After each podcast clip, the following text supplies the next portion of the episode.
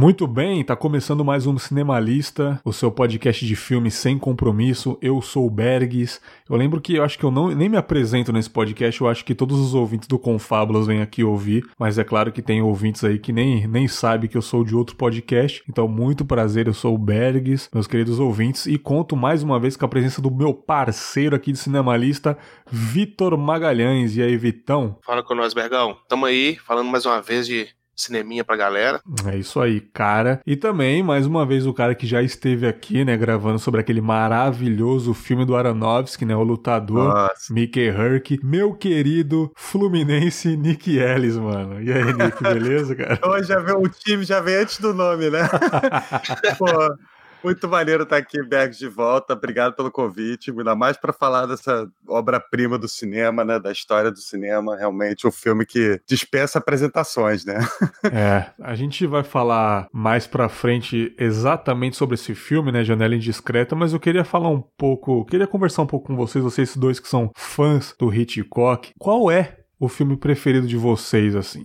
O Vitor, se quiser falar primeiro do Hitchcock em específico. É, cara, você é meio complicado. É um, é um ser advogado do diabo aqui quando você fala assim, aponta um filme do Hitchcock e fala qual é o melhor para você. É, eu te joguei, é na, te joguei na Berlinda é, mesmo. É, não, é, aqui é Aqui é, é porreta, é hardcore. Mas eu posso apontar dois, assim, como os meus preferidos, e eu vou fugir, tentar fugir um pouco do, do, do normal, porque é, é, é, muito, tipo assim, é muito até fácil adivinhar, de você falar assim, qual que ele vai falar, né? Mas eu gosto demais do Disque M para Matar, que é um, um filmaço, que é um filmaço do Hitchcock, assim, e, e dentro do meio cinéfilo, ele é até meio um pouco mal, tipo assim, não é mal falado, é pouco falado, né? A ah, galera não. parece que não comentam muito sobre ele, né? Eu, particularmente, quando eu vejo as críticas é, fazendo referência ao Hitchcock, é sempre psicose, é sempre é, um corpo que cai. A galera sempre foca no, nos mesmos filmes. E diz que pra Matar é um pouco fora da curva. E é um, um filmaço que utiliza praticamente todos os, os trejeitos, todas as características da, da assinatura de narrativa do Hitchcock, que eu gosto pra caramba. E o segundo filme é o Intriga Internacional, que foi o filme que eu, que eu, que eu conheci Hitchcock com ele, então eu tenho essa, esse, essa, esse apego né, emocional com ele, que também é um filmaço, que também utiliza bastante coisa das características do Hitchcock. Então, assim, eu aponto esses dois como os, os preferidos, fora já aquela, aquele hall já bem, bem conhecido da galera aí. Sim, sim. Olha, olha, olha a responsa. Queria saber se o Nick vai ser clichê, porém perfeito da mesma forma, ou se ele também vai arriscar uns classicão menos conhecido. Eu acho complicado você é, é dizer qual é o melhor. É complicado você dizer qual é o melhor filme do Hitchcock, né? Porque é. tem a coisa do gosto pessoal, né? Do que que o filme bateu na tua vida, assim, para você. Então eu vou ter que cair no, no clichêzão, porque para mim é um corpo que cai, Vertigo, né? Cara, é, é, é tipo, pra, pra mim é tipo a, o supra-sumo, assim, é a obra-prima. Mas, pô, o segundo, assim, meu, meu segundo favorito teria que ser Janela discreta. Assim, cara, tem tantos filmes maravilhosos dele. É, Rope, né? O Festim Diabólico. Festim Diabólico, muito Puts, bom. cara. É... Que é com o James Stewart também, né? Exatamente, que ele faz o professorzão lá, né? que os alunos interpretam mal, assim, o que, ele, o que, ele, que ele quer dizer, né? Enfim, leva o negócio muito ao pé da letra tal, enfim. É, é um filmaço, assim, que todo mundo tem que ver. E, cara, eu, eu assino embaixo, assim, dos, dos filmes do Vitão, porque realmente são maravilhosos. É, é o Intriga Internacional, inclusive, tem aquela aquela cena do avião, né, cara? Que... É clássica, que virou, uma referência. Sim. E assim, é, a título introdutório, a gente tem que fazer uma observação muito, muito interessante que o Hitchcock é um cineasta privilegiado, cara. Porque Sim. ele, na sua carreira, ele conseguiu transitar por todas as eras do cinema. Do cinema mudo ao preto e branco com som, ao colorido. E assim, Sim. então ele é, pegou, ele conseguiu trabalhar com, com todas as, as, as, as limitações tecnológicas, depois com as evoluções tecnológicas. E não é qualquer um cineasta, né? Não é qualquer qualquer cineasta que, que tem essa, esse privilégio, né, cara? Exatamente. E ele, e ele adaptou muito bem a isso. Interessante. E ele, tipo, é, ele até criou, né, muita coisa, criou muita técnica, criou muito. É, ele, ele tinha, né, é, preocupação de, com tudo no cinema, desde o figurino até a fotografia, até a música, né? Então, ele era aquele cara que inaugurou, de, digamos, de certa forma, a, a coisa do autor, assim, do, de, de Hollywood, né? Primeiro começou em Londres, claro, né? Mas depois em Hollywood. E outra coisa muito legal também do Hitchcock é que ele era aquele cara inquieto, né, cara? Ele nunca estava satisfeito. Então ele fez os filmes na Inglaterra e depois ele refez os filmes do, em Hollywood, né, cara? É, e refez em Hollywood para com... ter até uma, uma certa penetração. Pois é, e com ótimo resultado. Tipo, O Homem que Sabia Demais é também um dos meus favoritos. É incrível, né, cara? E, e, ele é tão perfeccionista, então assim, ele é tão vidrado com essa questão da, da do uso da narrativa e da, da, tecnologia, que no Festim Diabólico, ele é conhecido, o filme é conhecido como aquele, tipo assim, aquele filme de um take só, que na verdade ele só ele só dava os cortes porque o rolo não, não suportava não, mais não o é, tempo de gravação. Caraca, incrível, né?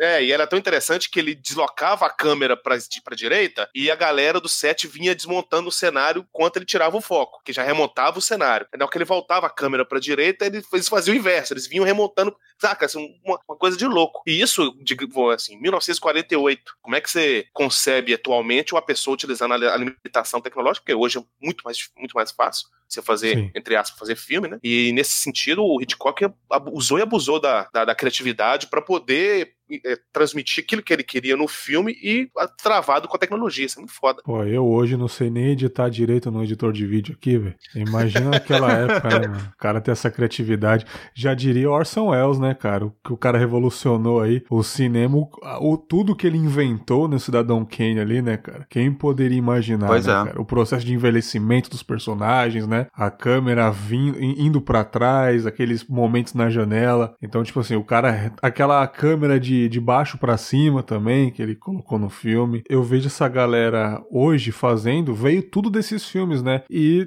com certeza o Hitchcock, eu acho que top 2, top 3 referências do cinema, né, cara? Independente se é terror, enfim, a pessoa pode estar tá fazendo um filme de romance, ela vai pegar referência, né? O Vitor aqui, em todos os filmes que a gente grava, ele fala muito de Hitchcock e não é em vão. É sim muito importante porque ele é a referência, né, cara? Com certeza. E o interessante é que a galera gosta de desses filmes da Marvel e que ficou muito conhecido aí para aquelas questões dos easter eggs, né? E quem começou com isso foi o Hitchcock, porque todo filme dele ele aparece. Aí a galera ficava assim, não, como no próximo filme do Hitchcock, onde que ele vai aparecer? Ele tipo assim, virar virava uma, uma, uma, uma, é uma um entretenimento extra pra achar aonde que, ele vai, aonde que ele vai aparecer. E é cada situação assim, mais é, inusitada possível. E isso é muito interessante que o Hitchcock também fez de tudo, cara. Ele fez de filmes de romance. Acho que só não fez Sim. ficção científica. Só não fez ficção científica, mas filmes de romance, filmes de monstro, filme de. de porque Pássaros é um filme de monstro. Né? Começou, pois é, um filme de né? terror total. É um filme é. de terror total com, com criaturas do, do, mal, né? Então, assim, é muito foda. O cara tem a. A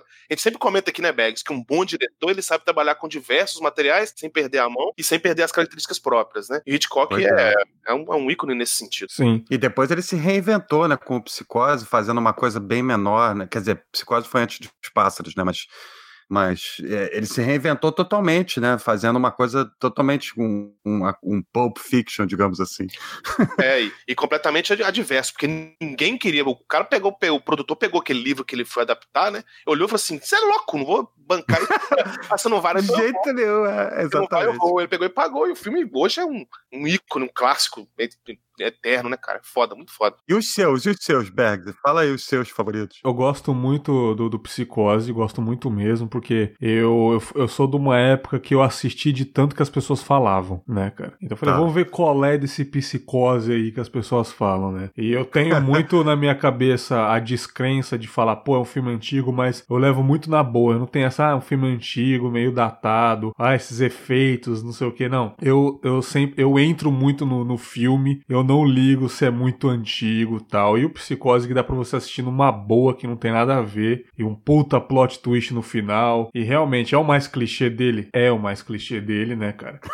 é, mas assim, pô, talvez é o mais pop dele, a gente pode se dizer assim, né, cara? E o meu segundo é o que a gente vai falar, Janela Discreta, que eu revi, né, uma semana antes de gravar esse podcast aqui. E é, tem uns fatos muito bons que a gente vai comentar, no caso de curiosidade. O, o espectador é curioso junto com o personagem principal. E isso que ele fez revolucionou muito em outros filmes que eu vou falar aqui. E, cara, Hitchcock, puta que pariu, mano. Esse cara deveria ser eterno viver pelo menos 180 anos, né, cara? Pra ensinar uma galera a dirigir aí. Entrei numa briga feia outro dia no, no, WhatsApp aí, porque a galera tava falando que, tipo, spoiler tem data de validade. Tipo assim, se você assistir um filme é, seis meses depois, se já não é spoiler mais, fosse, assim, bicho, se você, se você me der spoiler de psicose, que é da década de 60, eu ficava puto pra caralho, você tinha. Porque atrapalha a experiência do, da pessoa é. saber o final, cara. Isso é muito foda. É muito Inclusive, ruim. Inclusive, né? Psicose tinha os posters do, do, do, do Hit em, em, tamanho real na porta do cinema, falando, fazendo assim. Não Cala conta boca, pra né? ninguém. Exatamente. É. Aquele negócio da, da guerra, lose lips, sink ships, sabe qual é? É, realmente não é uma frescura, mano. É pra não estragar a experiência da galera, né, cara? Porra. Exato, pois é. Pô, mano, qual que é o problema de você calar a boca e, tipo assim, mano, a sinopse é isso, a história é isso, não precisa falar o resto, mano, tá ligado? Tipo, e já vou avisando, o Cinemalista, a gente fala sobre o filme, porque aqui é um podcast de filmes, a galera já tem ciência que a gente comenta sobre o filme, é uma conversa sobre o filme, né, cara? Então, tipo, a galera já tem a consciência, é. A galera tem o poder de dar pause ou dar stop ou deletar o podcast, tá ligado? Aqui é liberdade. E a gente aqui tenta, tipo, né, Bags, a gente tenta ampliar a, a percepção e Sim. a recepção do filme. Então, é pré-requisito você ter assistido o filme pra ouvir, né? Não vai ser aquele podcast 100% isento de, de spoiler. E outro exemplo também é um próprio dos discípulos, né, digamos assim, mais famosos do, do Hitchcock, que é o Shyamalan também, que os filmes dele todos, se você tomar spoiler, a experiência vai, vai, ser, vai ser toda atrapalhada. Com certeza, olha aí, mais uma referência, né, cara? Se Shyamalan fa falar um dia que não tem referência de Hitchcock, ele está mentindo. Nos filmes a gente vê isso, né, cara? Não tem como você é, mentir, cara. A sua arte mostra mais do que você, cara.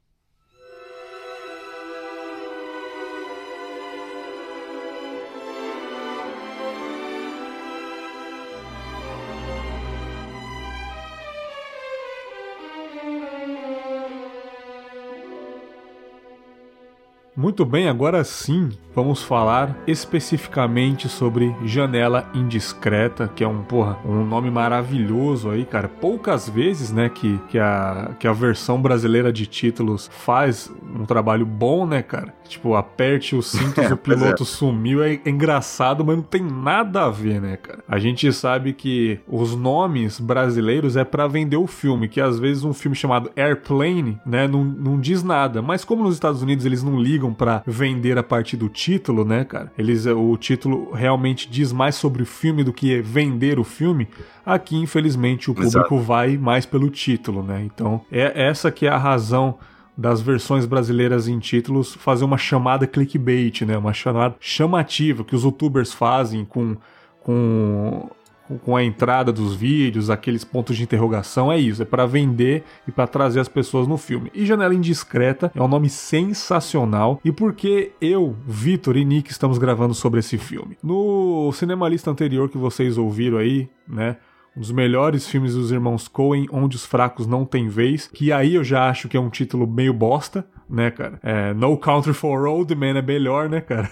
A gente comentou isso, que narrativamente não faz sentido nenhum esse nome brasileiro. Sim. E o nome original tem, né, você, você consegue entender no final do filme. Sim. E o Janela Indiscreta é um, até meio inverso, né? Faz muito sentido o porquê de Janela Indiscreta. É. Muito bom isso. Sim, sim. E a gente tava gravando sobre Onde os Fracos Não Tem Vez, um filme maravilhoso, maravilhoso, maravilhoso. E tem uma das cenas, assim, tipo, uma das cenas da metade pro final do filme lá, que tá o, o, o, personagem principal do filme, ou um dos principais, com a maleta de dinheiro já fugindo, né, cara? Fugindo do Javier Bardem lá, né? Ele está no hotel e tem uma cena que o hotel fica escuro. E ele olha pra porta e ele vê a fresta embaixo da porta acesa e do nada ele ouve passos. E ouve passos chegando cada vez mais perto e a luz fica apagada porque o o Javier Bardem, ele foi e apagou a luz do corredor para poder pegar o cara no hotel. Aí já viu, né? E essa cena eu disse no, no programa pro Vitor que me lembrou muito a cena final de Janela Indiscreta, que a gente vai falar depois, do cara chegando no quarto, né, do, do Jeffries, né, cara? Ele chega pelo escuro e você só vê os olhos ali. Puta, que fotografia é aquela? Aquilo é um papel de parede. Você só vê os olhos do cara chegando no escuro assim. E eu falei, por que não a gente gravar sobre Janela Indiscreta, cara? Faz muito tempo que eu não, eu não assisto esse filme, assisti recentemente, né? E cara, que filme maravilhoso. Maravilhoso. Nós, seres humanos, a gente é muito curioso. Não, não adianta. É, até um outro podcast que eu gravei de humor, o moleque falou de uma situação de um acidente que teve na rua dele lá em Minas, em BH. Ele falou, cara, o Rock in Rio do pobre é batida de carro, mano. Bateu o carro, a gente já, já sai na rua com os braços para trás. E aí, o que aconteceu aí, Zé? Tá, aconteceu isso aí, bateu um Opala com, com Maverick aqui, sabe? E, tipo, Dá, Explodiu.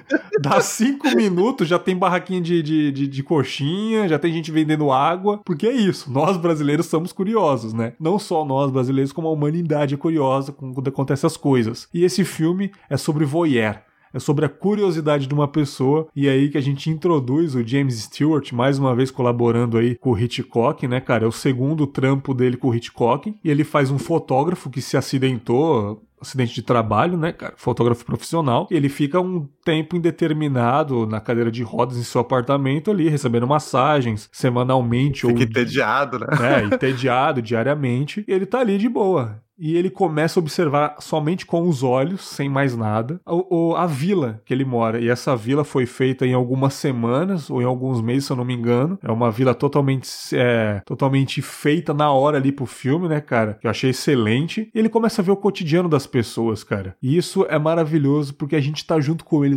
A gente é o papagaio de pirata dele. É como se a gente estivesse no ombro do, do, do, do Jeffries vendo tudo, né, Nick? Exato, cara. É, é incrível. Como esse filme também, ele, ele fala com, com a nossa. É, como a gente vai no cinema assistir né, histórias de outras pessoas, então acho que tem essa metalinguagem também, né, cara? A gente tá ali junto com o Jeff, né? E, e porra, a gente tá sentindo tudo que tá, que tá passando com ele, né? Todos os grilos, todas as coisas que ele sente ali. Então Sim. eu acho realmente esse filme espetacular, porque ele, ele vai completamente fora do que. Pô, ele é baseado num conto, né? Eu nunca li esse conto, mas, tipo, dificilmente esse conto vai chegar perto da genialidade que o Hitchcock consegue com imagens, né? Fazer a gente sentir.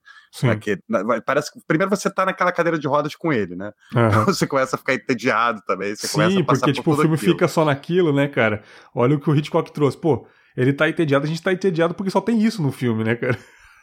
Exato, vai, vai acontecendo aos poucos. Tem, tem a empregada, né? Tem, tem a, a, namorada, né? A namorada dele é um caso à parte, né? Sim, sim. Eu queria saber do Vitor. Vitor, se por acaso ninguém. Você nunca viu Janela Discreta e você não sabe nem a sinopse e der play, você imagina que o filme vai ser o que vai ser, cara? Não. A pessoa que tem um contato assim completamente neutro com o filme, ela não, ela não vai é, imaginar que o, que é o plot, né, que, a, que, o, que o enredo vai se desenrolar por aquele lado. Porque a construção que o Hitchcock dá, ela é muito, ela é muito, tipo assim, dosada, ela é muito homeopática. E, e, e, é tão interessante nesse filme que ele é um filme que você tem que assistir com o volume no máximo, porque a ambientação daquele cortiço ah, toda faz verdade, parte da narrativa. Verdade. E não é à toa que constantemente o Hitchcock dá a, a a câmera em primeira pessoa, que é aquele, aquela câmera subjetiva, uhum. para você acompanhar, acompanhar a visão do personagem. E, e, e, um cachorro latino, você descobre depois, mais pra frente, a, a, função daquele cachorro, o rapaz que toca um, um, piano, a menina que é bailarina, então você vai acompanhando, ele vai correndo a câmera por todo aquele. aquele parece até a Vila do Chaves, né? Cada um tem sua P, sua, sua casinha e tudo. E isso faz parte da. Já, já, o Hitchcock já te colocou dentro do filme, você só não percebeu ainda. Sim, mas ele já te, já te deixou dentro do filme. E essa parte entediada, que você vê que o, que o James Stewart. E o James Stewart virou o queridinho do Hitchcock, né? Tem sim, dezenas sim. de filmes com ele. E você vê que, é, que, é, que, tipo assim, aquele olho azul, ele direto ele dá aquele close naquela, naquela cara dele, assim, aquele olhão regalado. E você vê que ele tá inquieto por estar ali. E o Hitchcock corre a, a, a câmera, assim, as premiações que ele teve, porque ele é um repórter fotográfico, né? As premiações que ele teve, porque você vê que ele é um cara da rua, ele é um cara suburbano, ele uhum. tem que estar tá lá fora. E isso, te, quando você tá dentro do filme, você fica assim, porra, o cara que é fazendo um gancho com o próprio lutador. O cara a vida inteira lutou. Do nada o cara fala assim, nossa, tem um problema de coração, você tem que parar de lutar. Acabou. Sim. Sim. Cara, o que o cara vai fazer? E ele ali dentro, ele tava. Ele não aguentava, ele se coçava todo com aquele pedacinho de pau assim, e o negócio te dando aquela agonia. É muito foda. Você percebe que ele tá em. Quando você vê as premiações do cara, você realmente vê que ele é um fotógrafo importante. Você percebe por que, que ele tá tão inquieto, né, cara? Ele tá tão impossibilitado, não consegue se mexer direito, né, cara? E o que você falou sobre a é. vizinhança é. ali dele, todo estereótipo, né? O cachorro, a bailarina bonitona que ele fica vendo ela, né? Quando ela agacha, quando ela dança, quando ela pendura as roupas no varal. Tem um músico que tem que grava, toca piano, tem os cantores ali num apartamento, né, cara? Acho que naquela época não tinha lei de poluição sonora, né? Senão hoje ele estaria ferrado. Tem, o, tem uma senhora que mora sozinha, né? Uma moça que mora sozinha lá no térreo, até lembra onde, lá embaixo. E mais para cima dela, um casal apaixonado que provavelmente acabou de casar, né? E não sai do quarto, tanto que o cara vai pra, pra janela fumar e ela manda ele voltar pra cama, né? Porque o casal acabou de, de casar, né? Aquela beleza, né, cara? Olha essas lembranças que o Hitchcock trouxe pra gente, sem a gente saber o nome dos personagens, né, cara? A gente não sabe o nome deles, só quando a mulher grita pro marido voltar pra cama, ou quando os personagens citam o nome deles, né, Nico? O Jeff vai inventando os apelidos. É, é verdade, verdade. Verdade, verdade, né, cara? Essa, mocinha, essa mocinha do, do térreo lá que fica sozinha, você, ele, ele tem uma hora que ele tá olhando assim, ela parece que, tipo assim, ela fica. Ela, ela, totalmente é, solitária, então ela é ela forja, tipo assim, umas companhias, ela prepara a, a, uma mesa de jantar e finge que tá indo lá na porta receber alguém e tal. Aí depois desse, desse acontecimento, ele vai e bota o apelido nela, né, que é Miss Lonely Hearts. Sim, sim, sim. Senhora, coração solitário, né? Sim. Aí ele não sabe o nome dela, ninguém sabe, porque também é irrelevante no, no dentro da, da, construção do filme, mas os apelidos que ele coloca faz sentido com aquilo que ele tá vendo. E isso é que é interessante. Sim, ele não conhece ele, ninguém, né, cara? Não conhece ninguém, mas de acordo com aquilo que ele tá vendo, ele vai, tipo, criando aquela, aquela imagem, aquele estereótipo da pessoa e inventa um apelido. Então ele, ele sai colocando apelido de todo mundo, isso que é muito bom. Sim, é aí muito tem, bom. Uma, tem uma frestinha da, dessa vila para fora que você percebe que lá tem uma rua muito movimentada, né? Estamos em Greenwich Village, né, em Nova York, e eu falei de quase todos os, os vizinhos, né? O pessoal da vizinhança, mas não falei de um principal, que é de outro casal que fica Sim. acima do casal que acabou de casar. Pode até fazer um, um uma ironia aí, né, cara? O casal de baixo que acabou de casar, tanto que tem a cena que ele pega ela pelos braços, né, e joga ela no quarto, apaixonado pra caramba, e em cima um casal que tá brigando pra caramba, provavelmente com o casamento é, acabado, né? Brigando, o marido leva o negócio pra cama, ela fala que não tá quente o suficiente, o pãozinho ali, você vê o casal brigando, e ele começa a prestar mais atenção nesse casal, né, cara? E aí que a gente vê a outra personagem maravilhosa desse filme, tirando a, a massagista dele, que também é uma tagarela do caramba e é muito bacana a personagem dela, a gente vê a Grace Kelly, né? Quando ela aparece, que é a namorada dele, aparentemente ele não dá muita bola para ela, mas ela é claramente uma mulher muito apaixonada e o diálogo deles é muito bom, né, Nick? Tipo, ela é uma mulher socialite, é uma mulher fina, uma mulher da, da high society mesmo, e ele é apenas um fotógrafo que eu não sei se ele tem medo de, de ter um relacionamento mais sério com ela ou se ele não gosta dela. Aí eu queria a sua opinião, assim, o que, que você acha? Não, acho que ele gosta muito dela, mas ele tem, tipo, ela, ela é de outro, outra classe, é uhum. ela, ela, é de outro planeta, digamos assim. Então acho que ele tá tentando se relacionar com ela, mas ao mesmo tempo ele, ele não entende muito bem como fazer isso. Eu acho que é mais por aí. Mas eu acho que ele gosta dela sim, você não acha, Vitão? É, aquela questão do Romeu e Julieta, eles são apaixonados, mas um tá numa, numa esfera e o outro tá outra, completamente oposta. Tanto é que num determinado momento ele fala, ele dá altas, tipo assim, é, altas ideias, né? Ela fala assim, não, mas se você quiser casar comigo, como é que você vai fazer? Você vai comer isso, vai fazer aquilo, uhum. esse salto. E começa a falar, começa a falar, mas você vê que ele tem esse distanciamento. É, ele mesmo tá criando um monte de, de empecilho, né, pra, pra, pra evitar esse, esse destino, né? Mas na verdade ele gosta dela. Eu acho que é aquele amor impossível, né, digamos assim. Sim. Uhum, exatamente. Mas que ele gosta dela, ele gosta dela. Tanto que ele fica incomodadíssimo, né? Eu com, não sei se eu posso te né? dar tudo que, que, eu, que eu posso, não sei o que, o que você merece, né? Exato, aquele velho papinho. é, e ela fala com ele, não, mas com uma semana eu te arrumo X matérias. Ele vai falar assim: não, mas só as matérias, mas dessa burguesia aí, desse monte de, de, de, de granfino, ser uma coronga almofadinha aí. Eu, não, eu quero ir pra África filmar, pro, pro Afeganistão, e fala assim: tipo, assim, o negócio dele é, é ser o, o, passarinho mesmo, fora da gaiola, digamos assim. E ela Sim. sempre naquela, assim, toda pomposa, né? E assim, Hitchcock, parênteses, né? Hitchcock, pra escolher as atrizes dos filmes dele também, o cara ia a dedo. É, não tem lógica. Só pegava as meninas, as atrizes das, da, da época que estavam no auge e no auge da beleza e da carreira. Sim. Essa fama de ser o, é. o cara que só escolhia as meninas mais bonitas para poder fazer os filmes dele. E a Grace Kelly nesse filme não tem lógica, não. Ela entra em cena, você parece que apaga a luz. Fala assim, não, para tudo. ela tá, é. tá belíssima, ela tá muito linda. Né? Inclusive, eu tava lendo uma matéria aqui sobre o, o, as filmagens, né? E parece que no dia que ela apareceu no set, assim, todo mundo parou para ver, porque ela era aquela coisa, tipo, mulher muito, muito maravilhosa, né? Então todo Sim. mundo olhava, todo ficava bolado, assim, inclusive o, o James Stewart.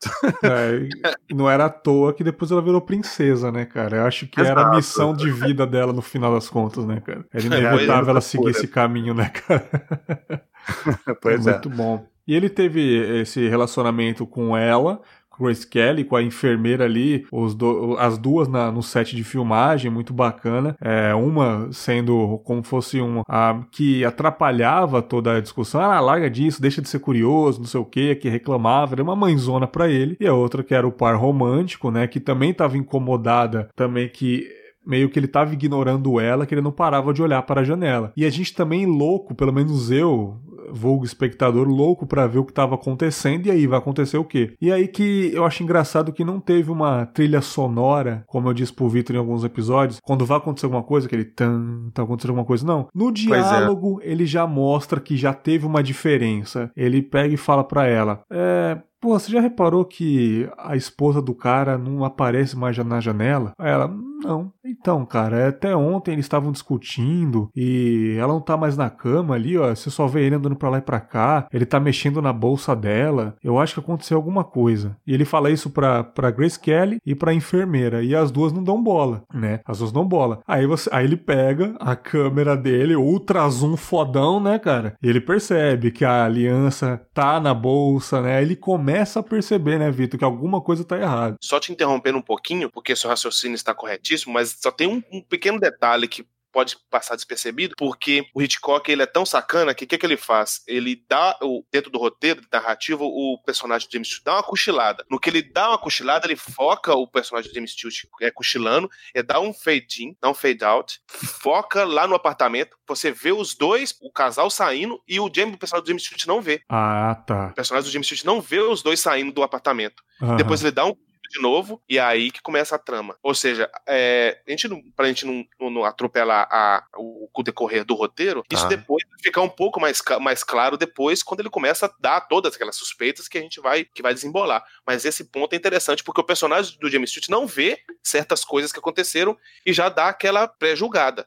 É. Só, só que é aquele, clássico, é aquele clássico McGuffin do Hitchcock, né? Que é aquela coisa que você começa a perseguir uma coisa que não necessariamente faz parte da história, mas que move a narrativa toda. E esse ponto ele não percebeu. É isso. Entendeu? Sim, sim. Tipo, o Hitchcock é. usou o sono dele como um corte de câmera, né, cara? Tipo... É, como, é, como é igual aquela cachaçada que você não lembra nada de duas horas da sua vida e você tem aquele lapso, aquele lapso de memória. Ele teve esse, esse momento de. É um corte entre o casal perfeito e o cara sozinho. Só que o que, que deve nesse meio é o sono dele. Esse que é interessante. Aí desembola tudo nisso que você tá falando. Ele já começa a suspeitar e tal. E só desculpa te interrompendo, você pode. Não, tranquilo, tranquilo. É aí que até uma das mulheres fala para ele, né? Não, mas sei lá, às vezes eles saíram para passear e ela não voltou ainda. Aí ele. Não, não, não, não. Aconteceu alguma coisa. Tipo, ele não lembra do sono, enfim, ele acorda, ele acha que tá a mesma coisa. Não, não, não. Aconteceu alguma coisa assim, aconteceu alguma coisa assim. Eu acho interessante depois que aí ele pega até um binóculo, a mulher dá o binóculo para ele, para ele ver um zoom ainda maior. As duas começam a ficar curiosas também, cara. E, e chega Exatamente, a ser engraçado, é. porque a,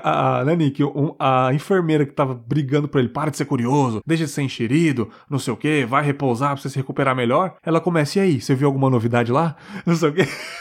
Ela é, começa... já começa a ficar tipo uma novela, assim, todo mundo quer saber quais são os próximos capítulos.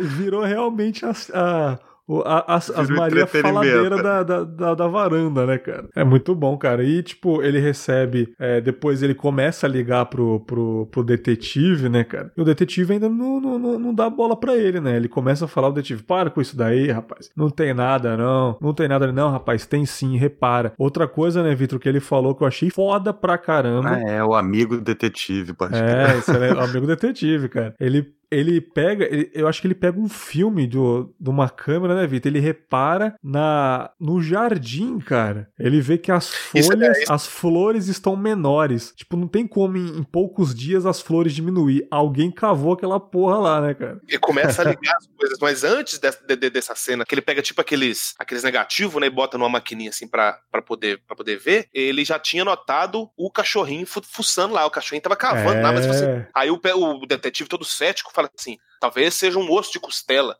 Assim, porque cachorro procura osso, aquele negócio todo. Não. E tipo assim, e, e, o roteiro, a narrativa, o tempo inteiro contrariando o personagem. É isso que é interessante. O cara totalmente ali, sabe, convicto, falando, não, tem alguma coisa acontecendo, tem alguma coisa acontecendo, e ninguém acredita. Primeiro, a empregada não acredita, a namorada não Sim. acredita, o detetive, ninguém acredita, só ele que tá ali. E ele lutando com aquilo. Aí o cachorrinho começa a fuçar aquele negócio todo. Depois o cachorrinho vem, o cara o cachorro aparece morto, e ele vai e nota essa diferença na, na, nas plantas, ele fala até o nome da planta, que eu esqueci agora. Fala assim, olha pra você ver, tem umas amarelas em lugares diferentes e em alturas diferentes, ou seja, não cresceu isso tudo de ontem para hoje. Sim. Aí, aí que, a, que a personagem da Grace Kelly, que a Lisa, começa a falar, não, peraí, vamos, vamos começar a observar. Que que, ela fala assim, o que, que você tinha dito sobre ele mesmo? Aí ele dá um corte, assim, o que, que a gente entende? Que ele contou tudo que ele já viu para ela, porque ela só Sim. aparece, ela só, reparem bem, ela aparece sempre no final da tarde pra noite. Ela nunca fica, tipo assim, o dia inteiro com Sim. ele. Ela aparece no final do, do, do dia. Tipo assim, lá para seis horas, digamos assim, né? Então ela, ele vai e conta tudo para ela e na, assim que tem esse corte, ela já tá totalmente dentro. Fala assim, não, agora vamos, vamos investigar esse cara. É. E aí tem aquela cena do cachorro também, que o cachorro, o dono do cachorro grita, né, na, na no quintal lá, e todo mundo vai olhar na janela, menos o, o assassino. E essa cena, assim. puta que pariu, mano. Essa cena foi foda, mano. Foi aí ele foda. fala, caralho, né, cara? Fudeu, o cara mano, matou o cachorro. Essa cena foi espetacular, porque a janela tava Cara, tava um breu no apartamento do cara. E você só viu uma, uma chama acesa, provavelmente um cigarro que ele tava fumando. Um assim. cigarrinho, é, exatamente. Aí, tipo, você reparou que, tipo assim, ninguém ligava mesmo, a mulher gritando, ah, vocês mataram meu cachorro, não acredito que vocês são tão cruéis de fazer isso com meu cachorro. Todo mundo só vendo de curioso. Tanto que quando a mulher volta para dentro do apartamento, a mulher vai pegar o cachorro, não sei, todo mundo, ah, vou seguir minha vida normal. Começa a tocar a música de novo, a bailarina começa a dançar de novo, enfim, né? Tipo, mas assim, Sim. o único que não saiu do apartamento foi o cara. E o, e o Jeffers falou: vocês repararam que o único que não saiu foi ele? Foi ele que fez isso, cara. Cara, eu achei maravilhoso isso, cara. Maravilhoso. Eu acho que até antes ele já tinha jogado um bilhete debaixo da porta do cara, né? Ele tinha falado, tipo, já sabia que tava acontecendo, o que você fez com a sua esposa, né? E o cara, ah, o que é, tá acontecendo? Ele pede pra, pra namorada botar o bilhete. É, né? pra ela colocar. Isso. Sim, sim. E o interessante interessante do suspense do Hitchcock é aquela questão do, de que os personagens não sabem o, o, o que está acontecendo, mas o espectador sabe. Aí teve uma vez que falou assim, mas, não, mas qual é a diferença? Qual é a diferença? Por exemplo, você pega aí um filme, um filme por exemplo, aqueles filmes Identidade Born.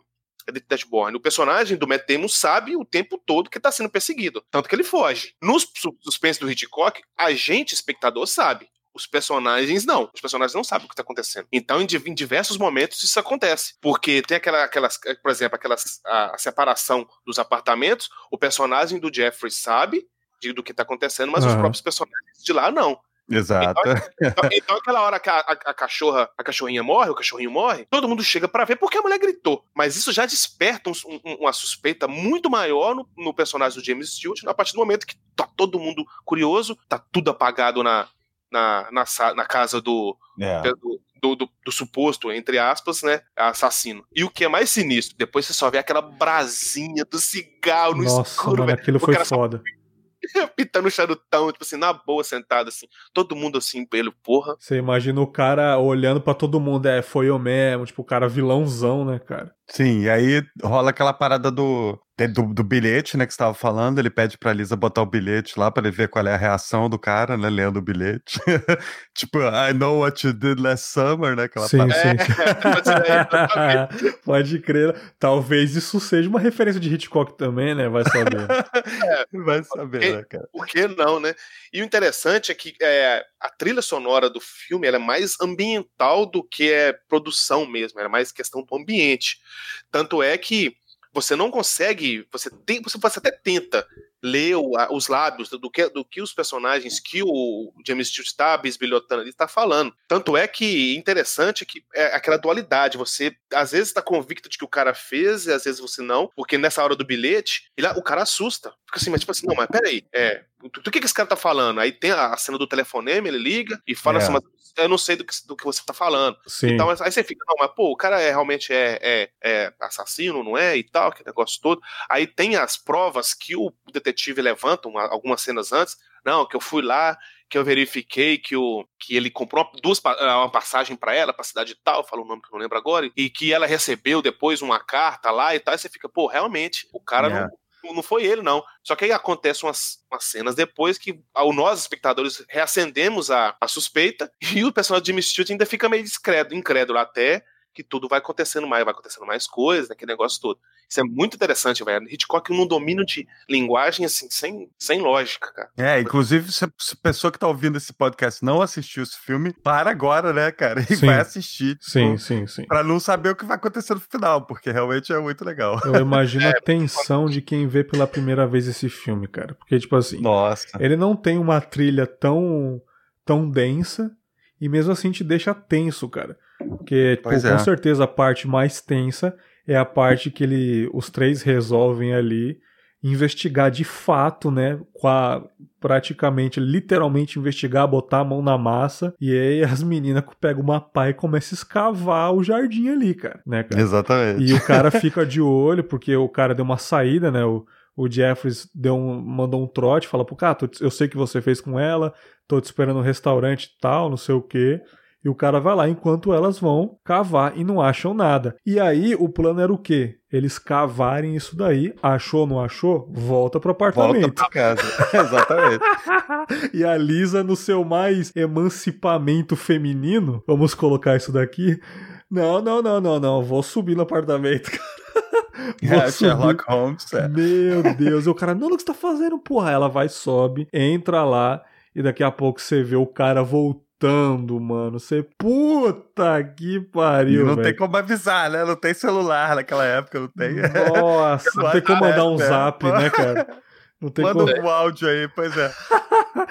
e aí dá uma merda federal, tipo assim, eles já tinham chamado a polícia, e o cara vai bater nela, ela começa. E quando ela começa a gritar, Jeffries, Jeffries! Cara, aí fudeu, cara. Sabe? Tipo, eu falei, pô, vai saber. E, por... e ali ele ainda não descobriu que era o Jeffries que estava espionando. Ele descobre como? Quando a polícia chega, né? A polícia é. já tinha sido chamada, então não deu tempo do cara bater nela, fazer nada. Aí ele, a polícia tá conversando e ela tá com a aliança da possível mulher morta no, no dedo e ela dá um sinalzinho para outra janela pro Jeffries. E aí o cara percebe e olha para a janela do Jeffries, mano. Você vê que o cara olha pro dedo e olha para ele depois. Eu Puta não, e olha pra gente, né? Que a gente é, olha pra gente. Maravilhoso, maravilhoso. Não, não, não parabéns, Nick. Parabéns, Nick. Parabéns. Não, ele, ele não tá olhando pro Jefferson, olhando pra gente. Aí nossa, você, tá, você que tá me, me Ai, vigiando meu coração, aqui. cara. Ai, meu coração até disparou agora. Cara, que, que direção é essa, cara?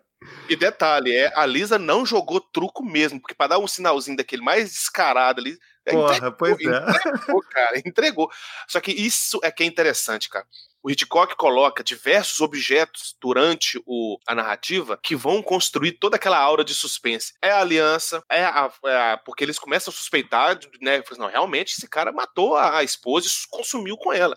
E o cara depois, entre a, a tipo assim, no meio da janela indiscreta, não é à toa, né, cara? No, na greta da janela ele vê o cara embalando uma serra, um facão, depois é o baú, que o cara embala um baú com as cordas e tal, que negócio. Ele vai colocando diversos objetos que vai te intrigando cada vez mais, como se estivesse jogando um videogame, um jogo. Você vai catando Sim. aquele monte de itens para poder conseguir progredir, sabe? Então isso é muito interessante, cara, porque isso deixa o espectador, ao mesmo tempo, intrigado com a história e torcendo pelos personagens. Sim. Porque você fica assim, não, ele vai descobrir, ele vai descobrir, ele vai descobrir. Então isso é muito foda, porque ao mesmo tempo é, cria o suspense e cria a surpresa, que é o Hitchcock sempre fez essa, essa divisão, né? Do suspense, do suspense da surpresa. E nessa hora que ela dá o sinalzinho, ele quebra o suspense e já te dá uma surpresa. Não, agora ele sabe. E é aí que o bicho pega, porque o cara tá imóvel no, no AP dele, entendeu? Como é que o cara vai fazer? Então ele tem que dar um jeito.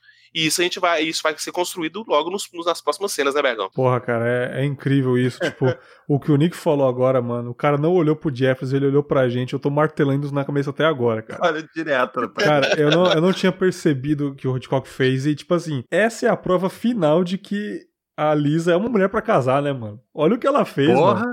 Pô, que, mulher, que mulherão pra casar, a mulher correria mesmo, cara. Só não pode escolher ela pra ser parceira de pôquer, né? Que nem o Vitor falou.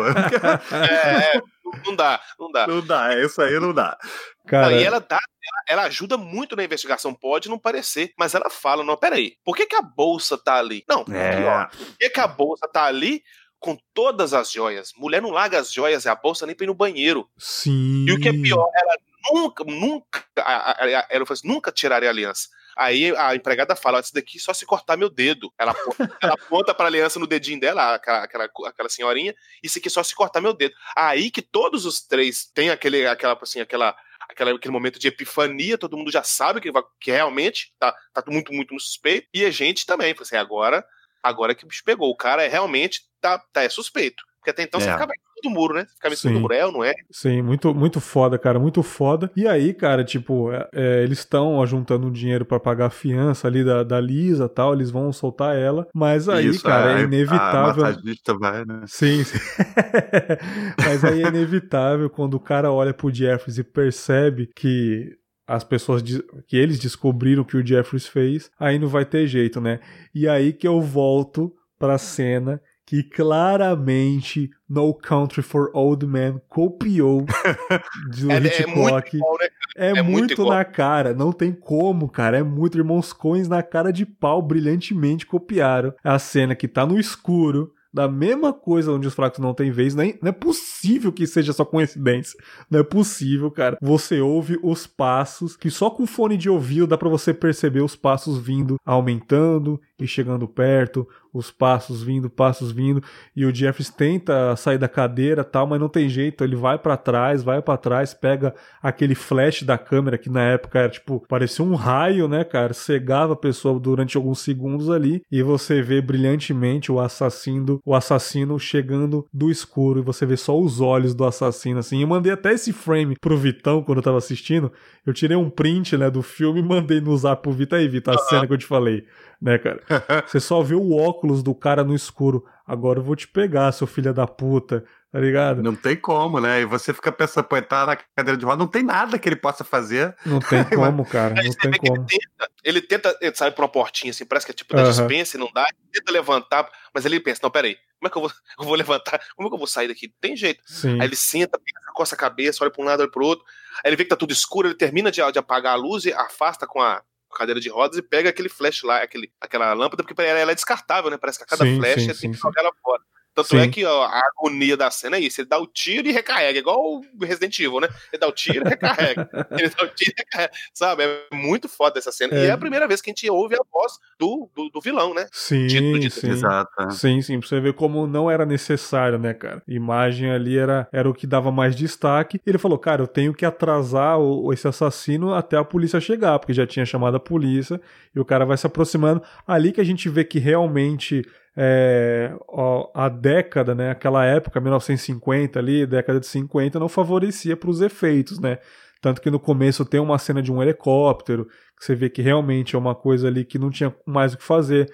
A cena do Flash, você vê aquele vermelhão na tela diminuindo, você vê que realmente é da época, não tem muito o que fazer. E quando É. o, o assassino pega e joga o Jeffries pela janela, você vê também que é outro efeito ali, né, cara, bem da época, bem antigo, mas, cara, cl- claramente não atrapalha em nada o filme. E é quando a polícia chega, aí deu tempo de atrasar até as pol- o policial chegar, e o cara confessa que realmente ele matou a mulher. Aí que eu não entendi, porque no final a enfermeira pergunta pro. Fala pro detetive perguntar onde que tá a mulher, e ele fala que enterrou no jardim e ela tá na mala de chapéu, aí eu não entendi direito ali. Vocês lembram mais ou menos esse- final aí? Porque ele fala duas coisas. Ah, ele tava no jardim, mas o cachorro era curioso demais, depois ele, ela tá na maleta de chapéus, entendeu? Aí ali É, eu falei, acho que foi ele isso, ele- enterrou ou colocou na maleta? Eu não entendi. Primeiro ele enterrou, mas aí depois que o Jeff, né, Aham. começou o negócio do cachorro, acho que ele foi lá, tirou ela de lá, é, exatamente, e levou ela para outro lugar. Eu, eu entendi dessa forma, pelo menos. É porque a, a, a senhorinha ainda fala com a,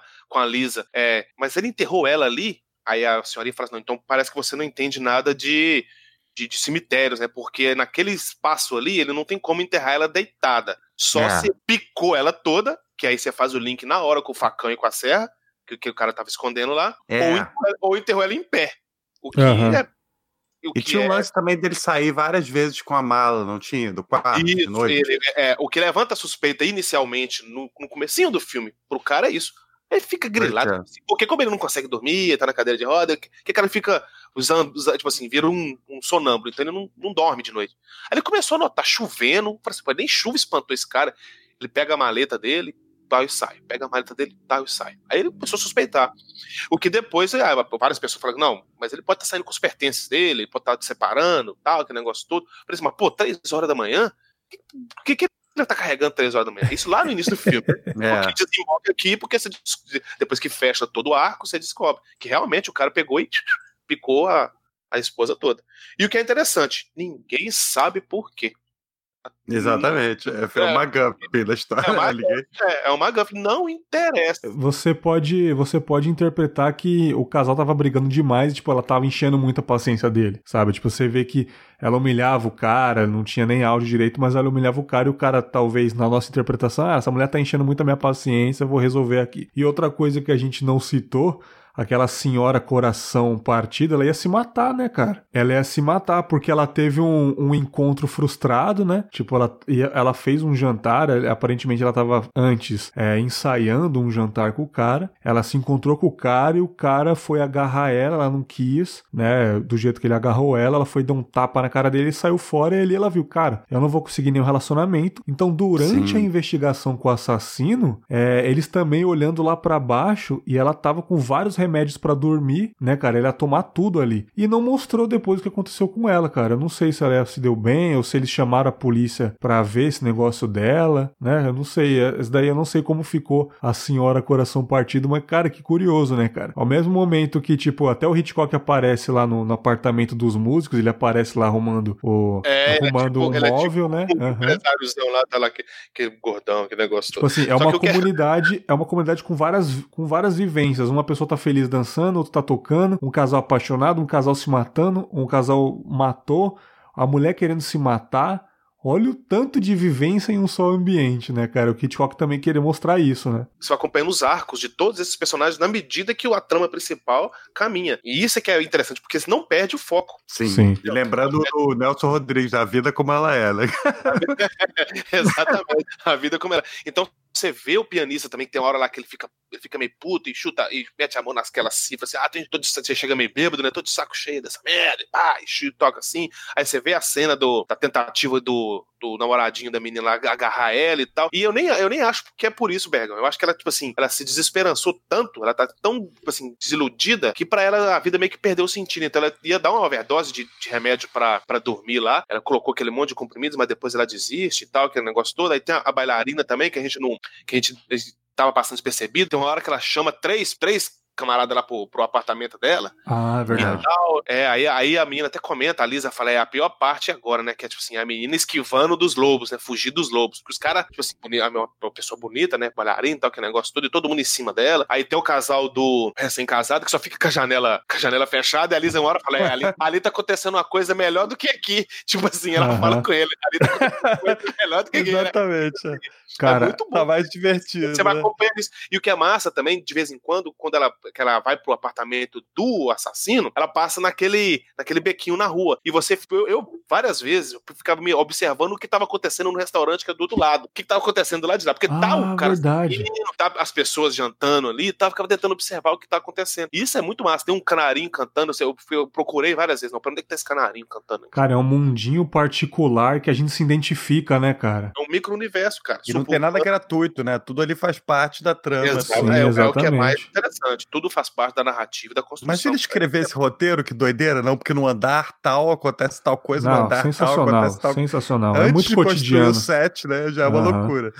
E mais uma vez é, trazendo para onde os fracos não têm vez, como a gente disse brilhantemente no final, é, as coisas acontecem porque acontecem, né, Vitão? Tipo, um cara é assassino, onde os fracos não têm vez, o outro tá querendo fugir com o dinheiro, e tem um policial apenas se aposentando. Nesse, nessa trama, uma pessoa é bailarina, tá dançando, outra é um músico, outro um garçom apaixonado, outra pessoa tá triste com a vida e o outro também tá com problema de relacionamento. A vida como ela é, mais uma vez, como o Nick disse, as coisas é. acontecem, cara. Uma, alguém tá bem, alguém tá feliz, tem gente morrendo, tem gente nascendo, né, cara? E tem uma pessoa apenas observando, comendo pipoca, que é o caso do Jeffries, né, cara?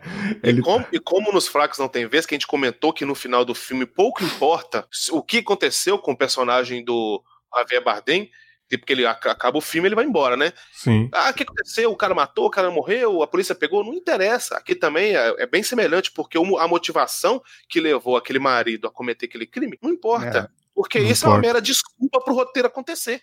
Sim. É isso que é a manipulação do Hitchcock. Hitchcock sempre fez isso. Fez em Psicose, fez em Internacional, fez em todos os filmes. Ele te manipula. É. Ele era, ele era um exímio defensor da ideia de que cinema é manipulação. Eu, eu, é igual o truque de ilusionismo. Eu te desvio o olhar para um lado enquanto o truque tá acontecendo do outro. Exato. É? E isso aqui é muito bom, porque se a galera se prender nisso, ah, por quê? Por que matou? Porque, cara, não importa. Olha o tanto de coisa que a gente falou aqui e isso ficou de lado. A gente não comentou nada até agora. A gente começou o comentador da motivação agora, depois de conversar sobre N coisas. Isso, isso é que é muito foda na, na narrativa desse filme. Ela te domina, ela te, ela te ilude, digamos assim, né? Ela te manipula. Isso é muito foda. Isso é cinema, assim, puro e simples, sabe? No, no limiar da, da, da palavra. Isso que é muito bom. Sim. Exatamente, cara. Cara, agora algumas curiosidades aí pra gente encerrar o papo dessa versão, né? É, Janela Discreta de 1954, 55, dependendo do lançamento aí, né, cara? E 65 anos, né? Porra, e cara, teve uma segunda versão, né, o Sir Nick Ellis, né, cara? Nossa senhora. é, Christopher Reeve. Né? Cara, é, o Christopher Reeve, ele todo mundo sabe, ele ficou tetraplégico, né, após um acidente de cavalo. É, há é. dois anos antes de fazer o remake, né, cara? Ele ficou tetraplégico ali 96, mais ou menos, e ele foi convidado para participar do remake, né, cara? E a versão é, todo, é, é, um pouco diferente, o nome é diferente e tal, e na história realmente o que aconteceu com o Christopher Reeve. Ele é um cara que ficou tetraplégico e ele tá fazendo um filme como um tetraplégico, né? diferentemente é, do Jeffers, uma... que é apenas um cara que quebrou a perna né, cara? Mas fora isso, é tudo absolutamente copiado, né? Ah, completamente. É igual a, a versão pois do é. Psicose com, com o Vincent Vaughn lá. Pelo Vincent amor de Deus, cara. O que, que é aquilo, mano? o Vincent Vaughn é, de peruca remake, foi... Tipo... Nossa Quadro a quadro, né? Não, é, remake só é, praticamente coloriram o filme, assim, né?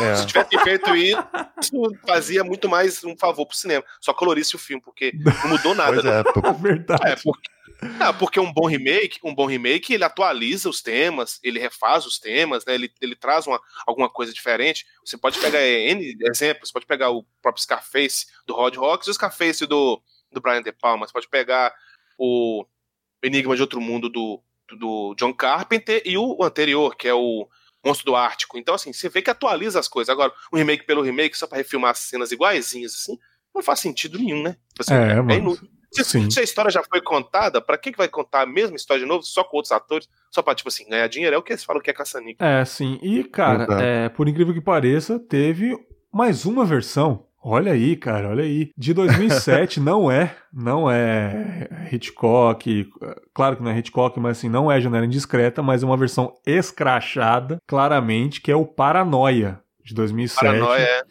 Que é do Shia LaBeouf, né, cara, aquele moleque dos Transformers lá. Mas assim, por incrível que pareça, não é um filme é, dispensável, cara. Eu até que eu assisti, é um filme honesto, sabe? Tipo, é um filme legal, é um filme legal, um filme legal, tipo, é. Tem uma premissa que você eu assisti, cara, eu lembro que eu assisti na, na tela quente esse filme, e eu, sabe, eu peguei, tipo, começando, então eu não sabia o que ia acontecer. Foi mais ou menos uma primeira experiência de assistir o Janela Discreta. Tipo, você vê um moleque que. Ele é um moleque. Ele é tipo um um moleque problemático, né? Se envolve em briga, então ele foi preso, adolescente ali, e ele tá em casa. Isso que eu achei bacana, ele tá em casa em prisão domiciliar. Eles mudaram bem o negócio, sabe? Tipo, foi bem bacana. dele, atualizou a, o, o, atualizou a linguagem. Sim, é isso que eu, na verdade, sim. acho que esse, esse Paranoia, se não me falha a memória, ele é um remake informal. É muito igual, é muito mas ele, igual. Não é, ele não é assumido o remake do filme. Sim, sim. É, sim. é semelhante que o Sérgio Leone fez com aqueles filmes do Akira Kurosawa só substituiu a espada pelo revólver, sabe? Uhum. Mas aqui, se não me engano, ele é um remake informal. Mas assim, é tão tudo assim, muito semelhante, só que atual. Atualiza, é atual, atualiza é. A, a, relação, a, relação, dos personagens, atualiza essa questão de substituir o, o gesso é, pelo tornozeleiro. Então, assim, é válido. É por isso que eu gosto do filme. Não, Esse é bacana, é bacana. Tipo, o personagem, o par romântico do Shia LaBeouf, uma menina que ela é vizinha, que se mudou recentemente, então eles mudaram bem bastante. E, tipo assim, a princípio é um, é um filme adolescente ali, sei lá, vai ser um filme de romancezinho com alguma intriga, e depois vira um filme de crime, porque o vizinho, que é o, se eu não me engano, ele é o David Morse, né, cara? Ele tá se relacionando com, com a. Acho que é com a mãe dele mesmo ali, se eu não me engano. E você vê que claramente é um cara. É um cara que tem corpos em casa. Olha como mudou também. É um cara que tem corpos em casa e vira uma trama foda de perseguição. O cara vai no mercado, eles vão entrar dentro da casa do cara para ver se tem alguma coisa. E tem um puta suspense, aquela trilha moderna para ajudar, né, Vitão? Aquela. Bota é. uma trilha para dar uma bota pra, pra dar uma intensificada, né, cara? Você não consegue ser um Hitchcock da vida, então bota uma trilha pra aterrorizar a galera aí. Então, tipo assim, é um Exato. filme válido, cara. Eu gostei desse filme, melhor do que o do Christopher Reeve, né, cara? Porra, pelo amor de Deus, aquele filme ali. Mas, cara, é bem bacana e, tipo, Suspense, né, cara? Suspense, esses filmes é excelente. Tem uns filmes do Brian De Palma também que são bem influenciados por.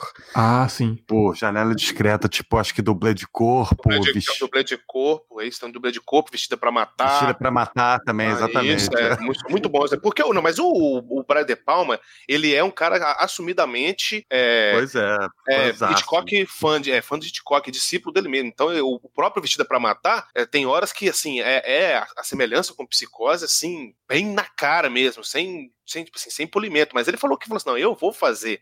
Tem, tem um tiro no escuro também, que é muito semelhante aos filmes do Hitchcock. Então o Brian De Palma sim, tem sim. essa característica, entendeu? O Brian De Palma, o David Fincher, esses caras são todos assumidos fãs de Hitchcock. O próprio Nolan também usa também várias coisas. E a título né, de, de, de fechamento, é interessante notar que no, na janela discreta, igual a gente já deu uma, na, na, na introdução, tem todas as características que o Hitchcock sempre usou nos filmes dele. Tem a questão do homem errado, porque o, o, James Stewart é o cara, tipo assim, no lugar errado, na hora errada. Então ele vai, tá, ele vai presenciar uma, uma situação se ele não tivesse. Exato. Né? Ele tem uma Guffin, tem é, a questão da, do, da, dos takes, dos fades, tem assim, tudo, cara. Tipo assim, você pode até falar assim, é um filme definitivo do Hitchcock, com todas as suas características, janela indiscreta. Tipo assim, você pode assistir que você vai ver tudo que o cara sempre fez. Lógico que não anula o fato de você assistir os outros, né? De forma alguma você pode deixar a filmografia de Hitchcock passar batido, porque tem filmaços, né? Mas em questão de características é muito visível né, nesse filme, é interessantíssimo. Sim, sim. Tem uma, tem uma curiosidade que eu quero ver aqui. É, a trilha sonora do filme Janela Discreta foi feita pelo Franz Waxman, né, cara? Ele trouxe, ele trouxe uma nova roupagem de música de outras duas trilhas sonoras feitas por ele também, O Lugar ao Sol de 51 e No Caminho dos Elefantes de 54. Então é como se fosse uma trilha remasterizada pro filme aí. Ele reciclou mais ou menos essa obra, né, cara? O set de filmagem de Janela Indiscreta foi todo baseado em um quarteirão real da cidade de Nova York, né? O filme, inclusive, indica o endereço do apartamento, né, cara? 125 Set Street ali, mas o endereço não existe realmente, mas foi inspirado realmente em um bairro igualzinho. Filmes perdidos de Hitchcock, cara. Janela Indiscreta esteve inacessível ao público em geral durante décadas. Isto porque Hitchcock comprou de volta os direitos de cinco de seus filmes e os deixou de legado para sua filha. Estes filmes receberam o apelido de Os Cinco Filmes Perdidos de Hitchcock, e apenas eles estiveram novamente ao alcance no público em 84, quando foram relançados nos cinemas com uma distância de quase 40 anos desde seu primeiro lançamento. Os demais filmes do pacote eram Festim Diabólico, que vocês falaram aí, né? O Homem que Sabia Demais, Um Corpo que Cai e O Terceiro Tiro. Então, é o Nick é fã dele, o Nick é fã do, do, do Homem que Sabia Demais. Sou, eu sou mesmo, cara. Oscar, melhor diretor, melhor roteiro original, melhor fotografia e cores e melhor som. Inevitável melhor som, né, Vitão? não, não tem nem como, né? Cara, é foda, é sensacional esse filme, cara. Recomendo muito que vocês assistam. Se você não assistiu e continuou é, ouvindo até o final, cara, eu juro que não vai estragar a experiência de vocês. Não, não. Lembre é. do que a gente comentou, a cena do, do, do, apartamento no escuro, que ele não foi na janela ver o cachorro, a cena dele chegando, a beleza de Grace Kelly atuando né, cara? Enfim, cara, maravilhoso esse filme. E eu queria agradecer vocês aí por mais uma vez estarem aqui no Confinha. No Confinha, tô confundindo. No Cinemalista. O cara é tão bitolado, né, cara? E Vitão, tamo junto mais uma vez, cara. Vamos aí já pensar em outro filme para gravar, né, meu parceiro? Ah, tamo junto, cara. É sempre bom falar de cinema aí, principalmente de um, de um filme de um diretor que a gente gosta muito. Queria agradecer a presença do Nick aí. Satisfação tá gravando com você. Pô, é, satisfação cara. toda minha, Vitor. Obrigadão, cara. Muito Valeu, legal falar com vocês. Pode me chamar sempre. Cinema é uma coisa que eu, particularmente, gosto pra caramba, velho. Os caras me chamam até de chato. Tudo que acontece eu envolvo filme. Até na faculdade, os caras não, já viu você falar de filme, velho? Nossa. Rapaz, eu, tenho, eu tenho culpa se é burro, ignorante, que, que né, mano? Fala pra eles, porra.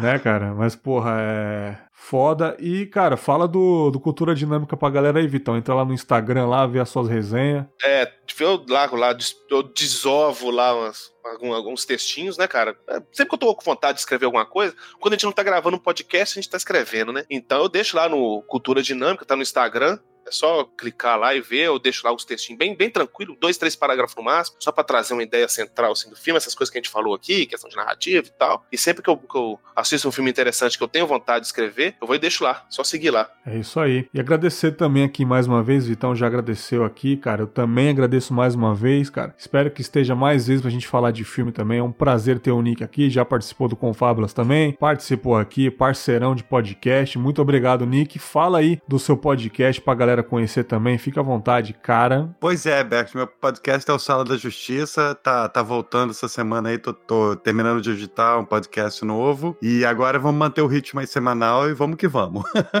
Isso aí, cara. Tá disponível em todas as plataformas, cara. Spotify e tudo aí. Sim, tudo mais. Spotify, Apple, Android, tá em tudo quanto é lugar. É só. É, a gente tá. Pode assistir. Tá centralizado lá no site do Meio Beat, mas o podcast é meu mesmo, pessoal. Só alegria, cara. Então, entre lá no podcast do Nick, assine aí que é muito bacana, muito foda. E nos vemos aí em outro episódio de Cinemalista. Quando sair aí, vai pipocar no feed. Tamo junto e vamos assistir filmes, cara. Vamos falar de cinema. Valeu, galera. Grande abraço. Tchau. Valeu.